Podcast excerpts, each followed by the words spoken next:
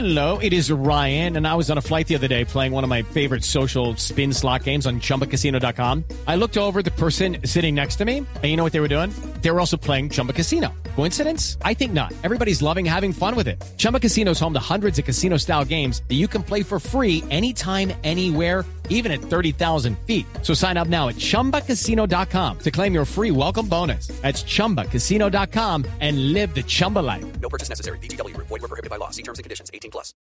El escritor Juan Esteban Costaín, con su libro El hombre que no fue jueves, fue declarado como el ganador del premio Biblioteca de Narrativa Colombiana. Desde Medellín, Jorge Eusebio Medina.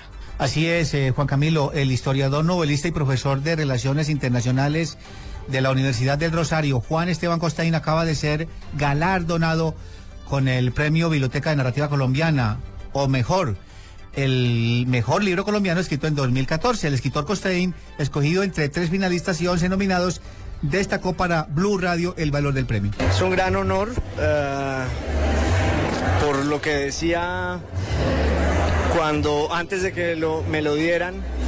Yo creo que eh, publicar libros en nuestro tiempo es un acto de fe y yo en lo que escribo trato de celebrar eso, la fe que puede ser posible con dioses o sin ellos, pero, pero en últimas creo que este premio es también una apuesta, no solo a la literatura, o una apuesta en la literatura, eh, sino también eh, a quienes editan libros. La entrega del premio Biblioteca de Narrativa Colombiana tuvo lugar esta noche en el Museo de Arte Moderno de Medellín y, y contó con el respaldo de Caracol Televisión, el Grupo Familia y la Universidad de AFIT. El ganador del premio recibirá 40 millones de pesos. En Medellín, Jorge Eusebio Medina, Blue Radio.